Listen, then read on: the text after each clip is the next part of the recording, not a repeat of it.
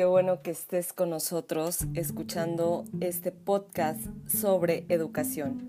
Mi nombre es Luz María Hernández Paniagua, estudiante de la maestría en educación y revisando material de mi asignatura Ambientes Virtuales de Aprendizaje, pues vamos a tocar un punto bien importante con respecto a las competencias.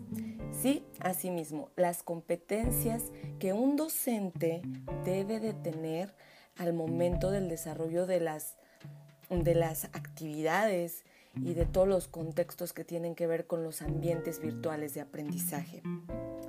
Bien sabemos que hoy más que nunca es una realidad el trabajo a distancia y con ello mismo tenemos nosotros la necesidad de estar bien formados y actualizados. Así que por eso mismo es importante saber que al hablar de competencias no solo debemos de considerarlas para nuestros alumnos, sino sobre todo nosotros como formadores constantemente nos estamos formando, estamos aprendiendo y debemos de concretar competencias que nos hagan que nuestro desempeño sea el correcto. Entonces, hablar de las competencias que un docente debe de tener para el desarrollo de ambientes virtuales de aprendizaje hoy día es una necesidad imperante. Vamos a tocar tres tipos de competencias que son las pedagógicas, de investigación y evaluativas. Y pues comenzamos entonces. Las competencias pedagógicas. En ellas pues tenemos un conjunto de conocimientos, habilidades, capacidades que debe de contar el docente para poder adecuadamente eh, transformar, lograr el desarrollo integral de nuestro alumno.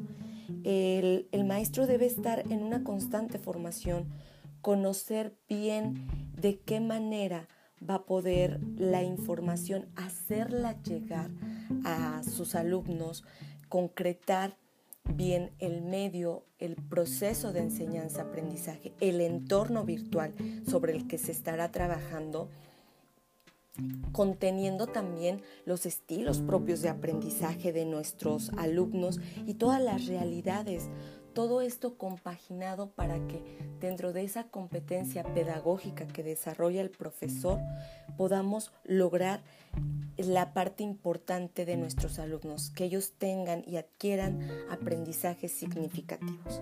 Ese va a ser como la visión que, que tengamos al desarrollar esta competencia. Ahora tenemos también pues las competencias de investigación y en ellas eh, pues es necesario que, el formador logre interpretar, argumentar, proponer alternativas eh, en la parte de educación. Esto nos lo dice Muñoz y, es bien necesario que, aquello que normalmente se, se, presenta en un aula, nosotros lo contemplemos y podamos estar en constante formación, que, que podamos a través de esta formación concretar nuevamente que el proceso de enseñanza-aprendizaje del alumno sea el certero. Eh, siempre llevemos que esa es nuestra batuta. Y tenemos las competencias evaluativas. En este punto, más que nunca debemos de saber y de considerar que la evaluación se, se desarrolla al inicio, durante y al cierre. Entonces, nuestras herramientas, todo aquello que, que contemplemos, nuestras rúbricas mismas para, para, evaluar, deberán de estar pensadas dentro de todo el proceso que se realiza y, debemos de, de, contemplar en ellas un, un aprendizaje que sea nutritivo a nuestros alumnos, que, el avance se vea a lo largo del curso y que, el mismo alumno pueda tener una autoevaluación. Es muy fácil, son estas tres competencias las que hoy les presentamos, pero que las debemos de considerar y no dejar de lado.